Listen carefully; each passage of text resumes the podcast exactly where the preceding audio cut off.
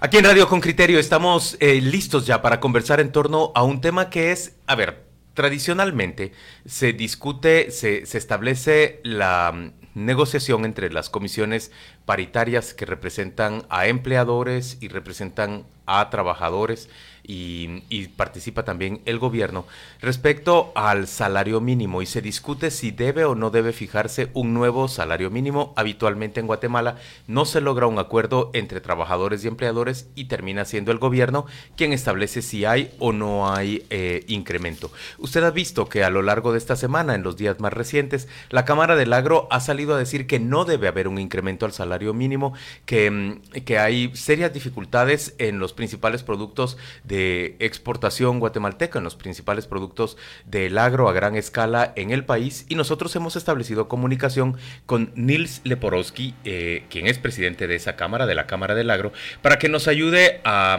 entender exactamente cuál es esa posición. Buenos días Nils, ¿cómo amanece tu, tu mañana del 14 de diciembre? Buenos días Juan Luis, ¿cómo estás? Muchos saludos a todos aquí amaneciendo trabajando.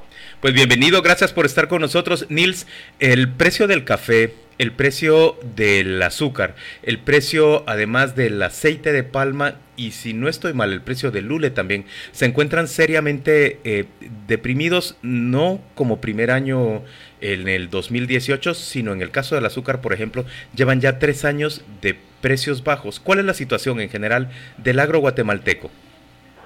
Sí, Juan Luis, te voy a comentar.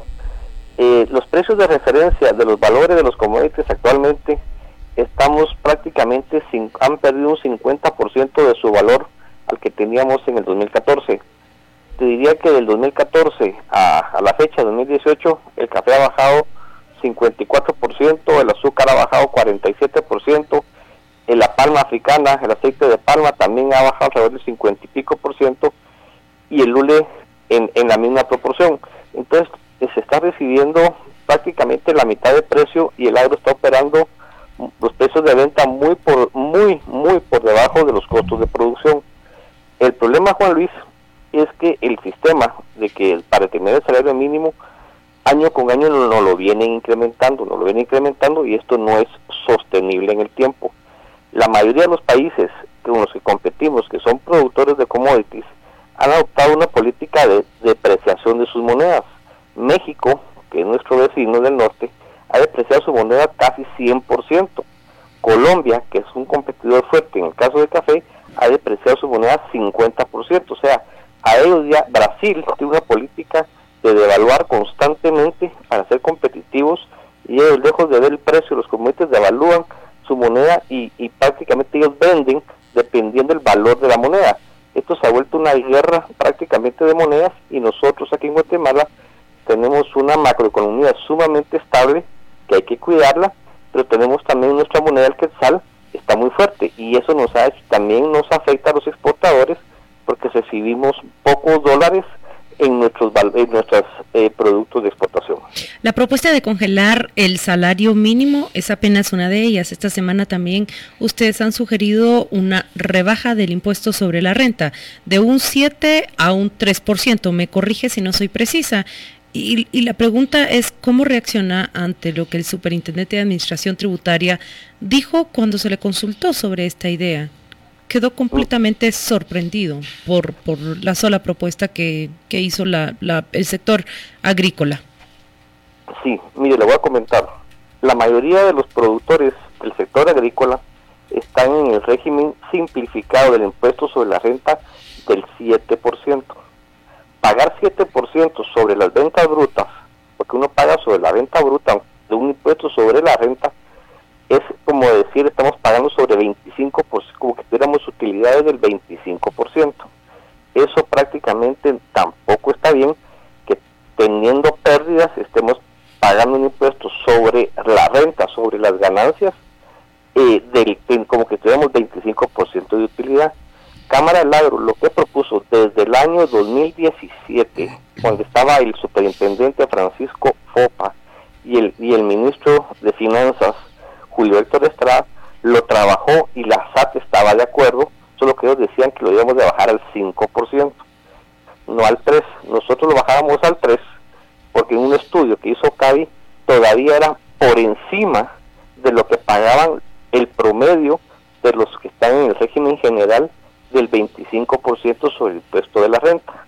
Entonces nosotros propusimos que se pusiera el 3 y así también poder eh, ampliar la base tributaria y poder meter a todos los ganaderos, a, la mayoría de los productos agrícolas y que comiencen a tributar. El problema de Guatemala es que la gente no tributa. De, todas maneras, Nils, eh, buenos días. Eh, ¿Ustedes lo que quieren es un, es un impuesto diferenciado a los demás? ¿O lo que queremos es cambiar un sistema nacional impositivo? No, no, Pedro lo que el régimen ya existe, que es el en el sistema del impuesto sobre la renta tenemos dos regímenes. El régimen general donde tú pagas 25% sobre tus utilidades y el régimen simplificado, que así se llama, que pagas el 7% sobre tus ventas brutas. Sí, entre el 5 y el 7, que es el que pago yo, el que pagamos los que estamos escritos a ese régimen. Así es. Entonces lo que estamos diciendo nosotros es que el que igual de pagar el 7, se pague el 3 en el mismo régimen, bajar la tasa del 7 al 3 y así poder también que mucha gente que está en la informalidad, como te pongo el ejemplo de los ganaderos, que no pueden pagar el 7 porque sencillamente no les da el margen, entonces tratar de meter a más gente, nosotros hicimos un, el estudio que hizo CABI, se aumentaba la recaudación en más de 400 millones de quetzales. ¿Pero solo circunscrito al sector agro o circunscrito a todos los que pagamos el 7? Ese es el punto. Ok, nosotros estamos haciendo para el sector agro al sector agro fue la propuesta, nosotros como agro pusimos la propuesta para que el sector agro, no para todos. Es que eh, ese es el punto. Eh, eh, si, si lo que hacemos son cotos particulares, luego vendrá otro sector a decir otra cosa. Y, y, mi sector que no existe, que es el sector Pedro Trujillo, que pago el 7%, pues no me gusta que haya, que haya regímenes diferenciados. ¿Por qué no hacer una propuesta de pago para, para todo el sector. Es decir, el sector que paga el 7%, incluido yo, pagamos el 3%. ¿Por qué no? Eso sí me parece correcto. Pero, pero una lucha parcializada lo que termina es sectorializando el país en, en cotos de propuestas fiscales que terminan privilegiando a uno y, y, terminan condenando a otro. Por ejemplo, por mí, ¿quién aboga que se me baje al 3? Porque yo también produzco. Fíjate, en, en años anteriores eh, también se hizo una propuesta para bajarlo del 7 al 2% proponía Cámara de Comercio para todos. Sin embargo, la SAT no lo aceptó y nosotros hemos propuesto bajar, porque el impuesto del 7% es demasiado alto, como te decía, si tú haces el cálculo, pagar el 7% sobre tus ventas es como que tuvieras una utilidad del 25% de tus, de tus, sobre si quitar los costos de producción eso es imposible. nadie, nadie tiene utilidad del 25%. En CISA como sector privado sí lo hemos propuesto. Lo que sucede, pero es que ahorita el sector agro, desde el 2014, como te decía, ha venido bajando, bajando, y ahorita sí estamos nosotros por el sector agro pidiendo que se bajara al 7.3, pero yo estoy de acuerdo contigo, para mí se debería bajar al 3%, o inclusive hay gente que dice que al 2%, pero el, en, el estudio que hizo CADI era el 3% el que debiéramos de estar, porque todavía estábamos por encima y la recaudación no se le caía a la SAT, que esa es la preocupación. El problema es tampoco dejar sin recursos al Estado y, y tratar de que, lejos de que la recaudación baje, pues tengamos más impuestos para que haya también más obra, ¿verdad? Frente al panorama que nos, que nos has planteado, precios decrecientes a, a nivel mundial y por supuesto ninguna capacidad de incidencia de parte de, Guatemala en esos precios. Mm, vemos que el azúcar se mantiene con, la entrada de, la India en el mercado. Es muy improbable que el precio del azúcar mejore en el corto plazo. El del café no se ve que vaya a mejorar tampoco en el 2019. La, pregunta es, frente a eso, frente al ingreso de divisas tan fuerte de, nuestros migrantes en Estados Unidos hacia Guatemala, que le da una gran fortaleza al quetzal, eh, ¿Tiene futuro el, agro en nuestro país? Esos productos tradicionales, eh, el café, el, hule, la palma africana, eh, la caña de azúcar, ¿tienen futuro todavía o Guatemala debería ya pensar en una reconversión razonable del uso de sus tierras hacia otros, hacia otro tipo de productos? te voy a comentar, Juan Luis, que en Guatemala yo veo que hay dos agros. El agro agroindustrial, que se puede decir al agro que nosotros representamos de Cámara del Agro, que somos, por decirte, extremadamente eficientes en rendimientos por área de producción de aceite de palma, tenemos eh, las mejores producciones de hule también por, por área, en banano, los mejores rendimientos del mundo también producción de banano, y Guatemala el segundo exportador también ya a nivel mundial de banano. Y el precio de los commodities históricamente eh, ha sido un precio, como tú lo sabes, que son ciclos de, de, precios. El, yo te diría que el problema más grande que tenemos ahorita es como el problema del café, porque el problema del café es un cultivo que genera empleo masivo, es un cultivo que genera demasiado empleo, está ya muy diversificado en, en los pequeños productores y en muchos países lo entran a subsidiar y a financiar para generar empleo en el área rural, como es en el caso de Colombia, en el caso de Honduras, que ha agarrado políticas de financiar el café para generar empleo. y yo creería que lo que hay que hacer, lejos de eso, el precio se debería generar por oferta y demanda y dejar de estar financiando o de estar subsidiando los precios para que realmente el precio llegue a una normalidad como sucede en todos los ciclos económicos de los cultivos y no veamos valles tan largos como está sucediendo en el café. Pero entonces, ¿vos no crees que, deberíamos reconvertir nuestro agro? Yo, eh, como te decía, somos muy eficientes. Lo que deberíamos estar pensando, Juan Luis, es eh, en el país en una industrialización, en otro tipo también de productos, pero el agro guatemalteco, como te digo, es sumamente eficiente, el agro agroexportador, pero sí debiéramos de pensar como país en generar condiciones para que vengan a instalarse más industrias y generar otro tipo de empleo también. Nils Leporowski, muchas gracias por acompañarnos esta mañana en Radio con Criterio. Se trata del presidente de la Cámara del Agro y conversamos con él en torno a, a los nuevos salarios mínimos o el mismo salario mínimo que habrá de fijarse en, el, en, los próximos días, antes de que concluya el mes de diciembre.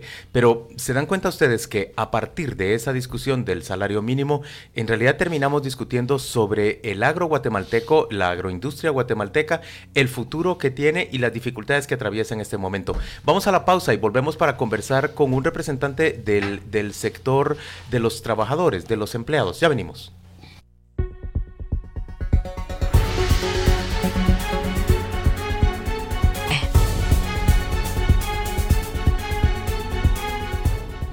Estamos de vuelta en Radio con Criterio y estamos conversando en este momento en torno a salario mínimo, comisiones paritarias, discusión de ese salario para el 2019 y la pregunta es si debe o no debe haber un incremento. Ya escuchó usted lo que dice el sector empleador. En este caso hemos conversado con el presidente de la Cámara del Agro, Nils Leporowski, quien frente a las dificultades que, que reflejan los principales cultivos de exportación guatemaltecos, café, azúcar, palma africana, hule, hablan de no solo una que se mantenga el salario tal y como está en este momento, que no observe aumento, sino además piden un régimen especial eh, de cobro del impuesto sobre la renta que se reduzca del 7 al 3% para los eh, productores de estos, de estos cultivos. Ahora vamos a conversar con un representante del, del otro grupo que se encuentra todos los años discutiendo en torno al salario mínimo. Vamos a hablar con Elmer Velázquez, director ejecutivo de la Coordinadora de Cooperativas y ONGs de Guatemala, con GECOOP, y, y él pues habla en nombre del, del, sector de los empleados.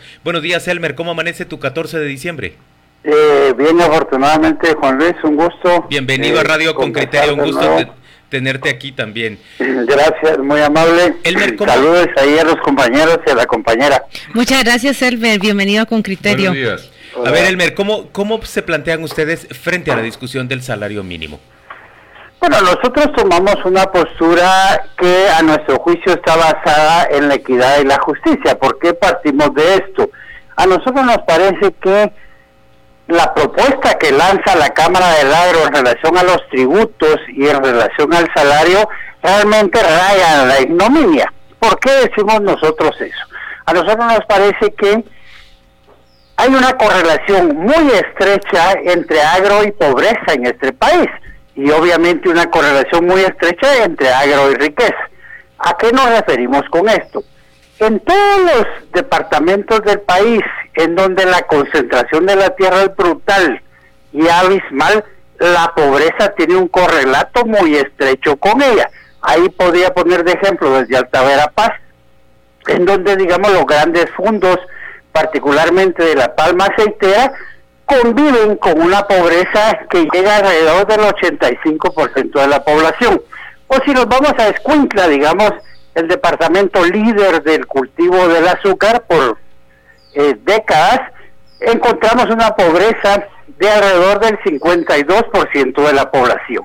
En medio de esta pobreza, en medio, digamos, de niños en el campo con desnutrición y toda esta serie de datos patéticos que los guatemaltecos conocemos, nos parece realmente un absurdo que se vengan a plantear estas dos cosas. ¿Por qué? Una, porque el salario eh, en Guatemala es, bajo. Digamos, eh, una de las actividades que menos se pagan en Guatemala es justamente la actividad eh, agrícola. digamos. Y ahí nosotros podemos encontrar que además de que el salario mínimo en el campo es bajo, Así es, se reporta que alrededor del 90% de los trabajadores del campo no ganan ni siquiera eh, ese salario. El INE lo que reporta es que eh, hay un salario promedio en el campo de alrededor de 1.500 quetzales. Entonces, del lado del salario, realmente sí nos parece dramático que un sector que ha enriquecido en el país desde hace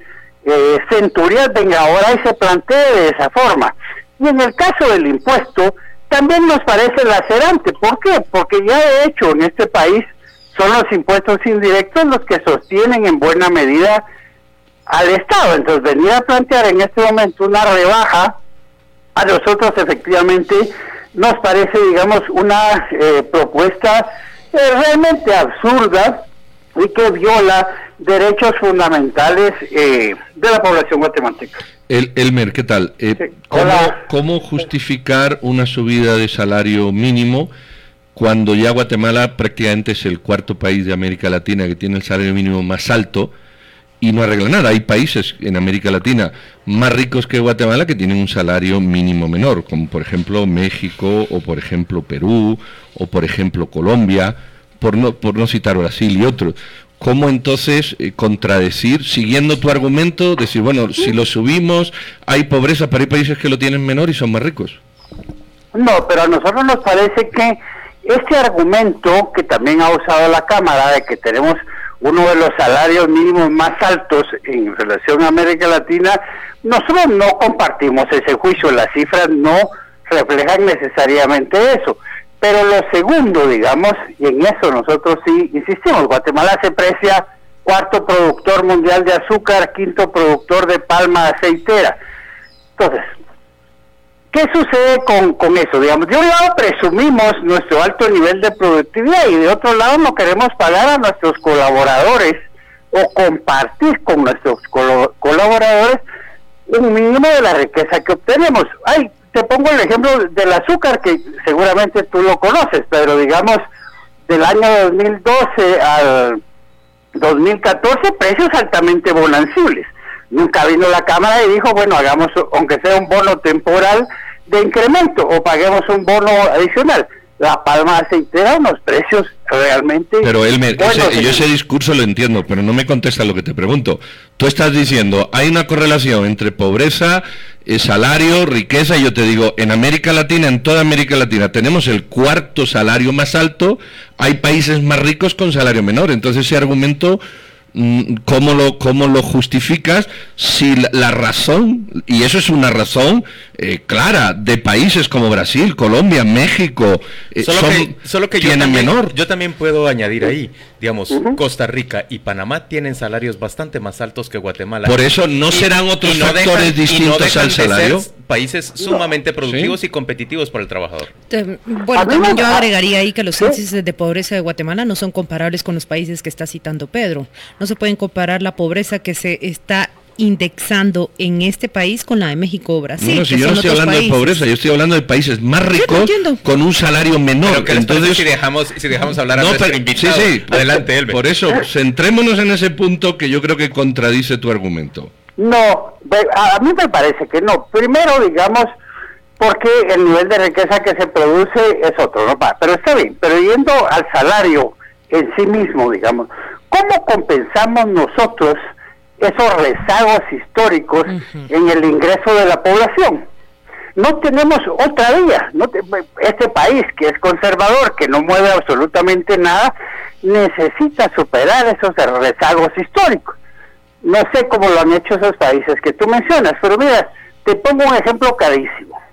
El cuarto año de primaria al que llegan los niños en el campo. Eso hay que superarlo. Una forma de superarlo, a nuestro juicio, es el salario. Obviamente, otra sería dotar a esas poblaciones de activos productivos. Por ejemplo, a nosotros nos parece que, como dice el señor Leporowski, tienen problemas con su actividad, etcétera, sería súper, súper excelente modificar esa matriz productiva, dentro de la cual los grandes fondos que el mismo Banco Mundial ha señalado son mucho menos productivos y generan mucho menos empleo que el pequeño fondo, pudieran ser transformados. A nosotros nos parece que sí hay que dar saltos, no solo de calidad, sino saltos, digamos, en el sentido de alcanzar la historia. No puede seguir Guatemala, a nuestro juicio, dependiendo de cuatro productos. Cuatro productos que generan relaciones lacerantes en el campo, tanto en relación al salario, en eso sí insistimos, como en los derechos, eh, no solo laborales, en la depredación ambiental y etcétera, que eh, no se ha hablado. Elmer, sí. hay, hay un argumento que también utiliza la Cámara del Agro y, señalan cómo se ha visto afectado el sector agrícola con el descenso de los, de los precios de, de los principales productos que nosotros exportamos. ¿Cómo responden ustedes ante esa causa que evocan? Mira, eso sí es muy sencillo porque mira, es el, el viejo problema, Juan Luis lo decía al inicio, esto es cíclico, ¿no? Hay momentos de mucha bonanza y momentos de baja. El caso de la palma aceitera tuvo hace una década precios efectivamente de 1.200 eh, dólares la tonelada métrica, ahora anda rozando los, los 500 dólares. Pues nosotros lo que insistimos es eso, en los momentos de bonanza, esa bonanza del agro guatemalteco no se refleja en la población guatemalteca, no se refleja ni en los salarios, ni en la educación, ni en ninguna forma. Entonces, efectivamente, ahora, ¿qué sucede? Con la baja que hay, no es que estén quebrando eh, las industrias guatemaltecas, la agroindustria. No es cierto, no están quebrando. Lo que está sucediendo es que efectivamente tienen una merma en sus ingresos, tienen una merma en sus ganancias que quizá implique que no vayan dos veces de vacaciones a Europa, sino que vayan una sola vez. Es decir, no estamos frente a una crisis, estamos obviamente frente a una baja eh, en los ingresos eso toca la plusvalía de, de los señores eh, propietarios, pero no estamos frente a una crisis de precios que les haga eh, quebrar. Y mucho menos que implique que no puedan hacer un incremento de salarios que además en este país es pírrico. Elmer Velázquez, agradecemos mucho tu participación esta mañana en Radio con Criterio. Hablamos con el director ejecutivo de la Coordinadora de Cooperativas y Organizaciones No Gubernamentales de Guatemala. Él es Elmer Velázquez de la CONGECOP. Le hemos ofrecido a usted ya las dos visiones, desde el sector empleador y desde los representantes de los trabajadores en torno a este tema. Le toca a usted formarse, formarse criterio y alcanzar una decisión. Si usted estuviera en en la posición del presidente Jimmy Morales, ¿otorgaría o no otorgaría un incremento al salario mínimo en el país hacia finales del año 2018? Volvamos con esa respuesta suya y recuerde que el WhatsApp con criterio está disponible para que nos ofrezca su opinión. 5093-9378. Oyentes con criterio. 5093-9378, el WhatsApp con criterio está abierto para que usted ofrezca su opinión. Yo les planteo una pregunta concreta. Si usted fuera el presidente Jimmy Morales, ¿otorgaría o negaría un incremento al salario mínimo en el campo y en el país en términos generales eh, a partir de 2019? Claudia, ¿qué nos están diciendo en el WhatsApp los oyentes en este momento? Justamente estoy revisando, dice, no podrá hacerse un bono que depende de los precios del mercado, si sube, se da, si baja, no se da, o que sea menor. Otra Otro oyente con criterio nos dice, la pregunta es, ¿usted gana 5 o 10% más cada año para subirle a su empleado doméstico, secretario, mensajero? Es un buen tema, nos señalan. Y otro dice, cuando el salario mínimo es la mitad del costo de la canasta básica, hay hambre. Por eso se llaman salarios de hambre. Aureliano Hernández firma este mensaje. Y dice Sonia de Ponce, por supuesto que hay que nivelar el salario de la ciudad con el del campo. Mira, eh, yo, acabo de subir ahí el salario mínimo latinoamericano para 2018. Somos el cuarto país de América Latina con el salario mínimo más alto. ¿Cuáles son los otros que tienen un salario el, el que lo tiene más alto es Argentina. Le sigue Uruguay, luego le sigue Chile y luego le vamos nosotros. Ahora oye esto. Solo, solo te digo una cosa, es que yo estuve estudiando, porque hice un trabajo esta semana, estuve estudiando también los salarios mínimos en la región y ahí me presentaban que el cálculo real de salario mínimo, tanto de Panamá como de Costa Rica, es bastante más alto que, el de Guatemala. no viene en este gráfico. Y en aquellos dos países la gente vive bastante mejor que en Guatemala. Bueno, bueno, te voy a contar. México tiene un salario mínimo de 92 dólares. Nosotros de 407. Bueno, no vamos a competir nunca. Es que la pregunta ahí es si los sistemas sociales pueden asistir más a estas personas, Pedro. entonces, tú puedes poner las preguntas que tú quieras. Las que quieras, el histórico, el salario, la educación, los sistemas. Yo, estamos centrados en el salario mínimo, porque si no se distorsiona todo, entonces es imposible hablar de nada, porque todo está interrelacionado. Pero el salario mínimo está conectado a todas esas variables. O no, es que tampoco se. No, no, o no porque tú te vas, por ejemplo, a Perú, tiene un salario mínimo menor, Brasil. Entonces la pregunta, la pregunta es, tenemos el salario mínimo más alto y queremos ser competitivos. es imposible. Es imposible. Solo los números te dicen que bueno, es imposible. Bueno, competitivos somos. Somos el cuarto productor de palma africana, el quinto productor de azúcar. ¿Cómo respondes ante eso? ¿Ya te están diciendo los precios cómo están? No somos el mejor. Y los precios han caído porque hay otros que los venden más barato que nosotros. Somos el cuarto o quinto productor. Claro. Es lo que yo estoy diciendo. Por eso, y el primero, segundo y tercero producen mejor que nosotros. Entonces seremos el cuarto, pero no somos el uno, dos y tres. Y por eso la tonelada ha pasado de 1200 a 500. y el café igual. No, no, no es por eso. Eso, eso sí es una falsedad. Es eh, La tonelada ha pasado a ese precio porque han eh, participado en el mercado o se han sumado al mercado grandes extensiones de tierra, por ejemplo, en Indonesia. Bueno, ¿y, qué estoy yo diciendo? Que hay productores o, por ejemplo, pero eso no, no, es que los haga más productivos a ellos. Lo que hace es que inundan el mercado con mucha mayor capacidad. Y tampoco, pues significa, y tampoco significa que porque nosotros hemos fijado esos salarios mínimos bajamos al tercer o cuarto lugar. Lo que está diciendo es que producís en cuarta posición del mundo para todo el planeta, las condiciones deben ser diferentes. Pero, escucha, no, no, no, no, no cambiar ese tema. Mira, producir el cuarto significa que del primero pasaste al cuarto. Hay tres más eficientes que tú, que han puesto en el mercado ah, más sí, y el salario tiene la culpa. No, no, hombre, no, no, eso es tu falacia. Ahora escucha el razonamiento. El razonamiento es, si tú eres el primer productor del mundo y ahora eres el cuarto, es porque hay tres que han sido más eficientes que tú y han puesto más producto en el mercado. Eso, eh, bueno, dime que no, dime que, es, lo contrario. No, es que éramos el primer productor, nunca lo hemos sido, en esos territorios muy pequeño. Que en, azúcar, ¿qué puesto teníamos? ¿Y qué tenemos? Teníamos el tercero y, ¿Y ahora qué tenemos? El cuarto. Bueno, hemos, perdido porque hay alguien que ha sido más eficiente. porque hay alguien que está produciendo más. claro, ha sido más eficiente.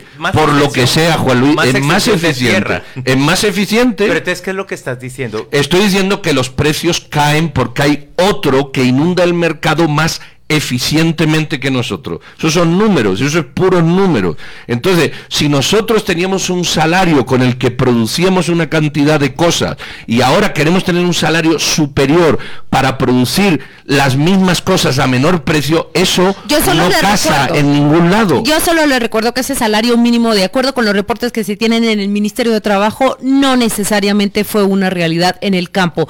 Y corto este tema en este momento porque ya tenemos en línea pero, pero yo, estoy de acuerdo que vamos ya al, siguiente segmento, pero miren, no dejemos sin mencionar las muchas opiniones de nuestros oyentes que están participando. Vamos a, a, diferir Hacer un espacio. apenas dos minutos el siguiente segmento. Claudia, léenos qué están diciendo, porque si les pedimos a nuestros oyentes que participen y lo hacen con tanto afán y se suman tantos a la discusión, es bien importante que les escuchemos. María René dice, no, Pedro, allá adquirieron más tierras para producir más. Eso es en referencia a la pregunta pues que... Pues eso es lo que explicaba. Estoy diciendo, ¿no? Que Para son más Pedro eficientes. Trujillo, no podemos evaluar solo los montos de los salarios mínimos. El problema aquí es la estructura general que deja al poblador viviendo solo con el salario mínimo. Claudia nos está diciendo, yo apoyo lo que dice Pedro, pero quisiera saber si basan su discusión únicamente en el sector agrícola. Sí, sí, Claudia, perdón, pero en este momento solo le estamos basando en el sector agrícola y tiene que ver con la selección de fuentes que hicimos, el presidente de Cámara del Agro y Elmer Velasquez. Pero también tiene que ver con que es el sector agrícola el que ha planteado dos propuestas en este momento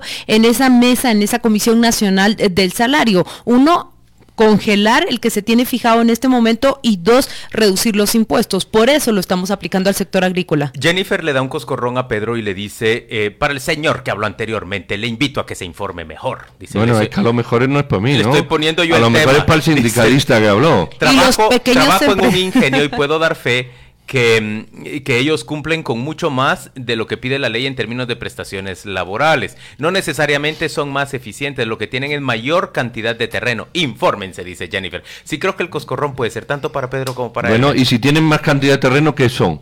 Co- ¿Cómo se llama eso? Pero, pero eso no te hace más eficiente. Claro, porque tú has dedicado más terreno Entonces- al producto que tú quieres Es- hacer y eres más Es eficiente. una serie de políticas, No, es una serie de políticas. productividad por área Es una serie de por políticas. por acre, Pero por ejemplo. recientemente nos visitó una persona que tiene una propuesta. Este es un profesor de la escuela de gobierno y hablaba de por qué Guatemala debía trasladarse a una economía de manufacturación para ser un país más exitoso. Justo Daniel Sandoval se lo está diciendo a Pedro. Una cosa es un producto por metro cuadrado y otra es una mayor cantidad de metros cuadrados. Y lo que dice Claudia, creo yo que de fondo es el tema. Es la última pregunta que yo le planteaba a Nils Leporowski y la que le planteábamos también a Elmer Velázquez. Debemos ir hacia una reconversión de nuestras tierras más productivas, de esos productos que nos generan ciclos bonancibles, decía Elmer, eh, y ciclos de, de baja terrible como estamos viendo en este momento, deberíamos planificar a 60, a 80, a 30 años plazo, transformar nuestro uso de grandes tierras eh, productivas. Es que cuando hablas de transformar el uso de nuestras tierras productivas, lo que te estás es erogando la tierra que no es tuya. Sí. Ese es el gran problema. Cuando se quiere planificar desde una perspectiva que no es uno, si yo tengo mi tierra yo y produzco caña yo, ¿por qué alguien me tiene que decir qué tengo que producir o qué tengo que te voy- cambiar? Te voy a contestar con facilidad, te voy a contestar con facilidad, porque si Singapur no hubiera hecho eso, si Corea no hubiera hecho eso, si Taiwán no hubiera hecho eso, si la misma Costa Rica en este momento no estuviera Bueno, haciendo eso, no lo ha hecho o- Estados Unidos, Panamá no lo ha hecho Canadá, no lo no ha hecho Chile, y- no lo ha hecho Argentina y entonces Pero los países que estás enumerando no están necesariamente compitiendo Claro, en ese no sector me pongas agrícola el que estamos ejemplo, hablando. no hubieran Claro. hecho esos cambios simple y sencillamente También, también no lo habrían- intentó Cuba, lo no intentó eso Corea, Canadá- lo intentó Venezuela. Por eso entonces Canadá se no encuentra en vale. el lugar décimo quinceavo de mm, exportación de azúcar. Únicamente voy a enumerar esto. También pasa por crear y generar otros modelos económicos. Yo estuve hace un año justamente en la presentación de ese modelo económico al que recurrió Brasil. Cuando traslada a los empleados la producción de la caña de azúcar. Era una democratización de la tierra productiva. Los modelos socialistas no han triunfado No, no, ni no uno, ni uno Este no es en el de mundo. Eso de trasladar la producción que no es tuya, no ha servido en ningún sitio del bajo Dios un mundo. mío santo, Pedro acaba Bueno. de declarar socialista a Singapur, a Corea No, del Sur y a no, Taiwán. Y también ese pero modelo de Brasil, Escucha, ese Singapur es una dictadura. Uy, Dios mío, yo Singapur pienso- tiene un modelo económico dictatorial. Uy, ¿Quieres un modelo económico dictatorial para tu país? Ya lo tuvimos hace 30 años. Es autoritario el modelo. Autoritario, correcto. Autoritario es el modelo. Correcto, es lo que el queremos. modelo de Singapur. Pero eso es lo que queremos. Pero yo creo que sí tiene que estudiarse. Escucha, Tampoco eso es lo que queremos. y evaluarse lo que están haciendo. Y yo no estoy hablando de modelos socialistas, funcionan dentro de un capitalismo Porque puro. tú quieres y un modelo autoritario, ¿eso es lo que Panamá- queréis? Panamá tiene un modelo No. No, no, céntrate en Singapur. Costa Rica No, la tiene un respuesta es modelo no, yo autoritario. no No, tú quieres un modelo Costa Rica autoritario. tiene un modelo autoritario. No, pero Costa No. Rica es tan pobre como Guatemala y No. poco más. Por Con eso favor, no me vengas tú que Costa Rica, Costa de Rica tiene un No, auténtico problema. Es que Pedro parece que ac- Vamos a cambiar abrir de tema, por de favor. decir que Costa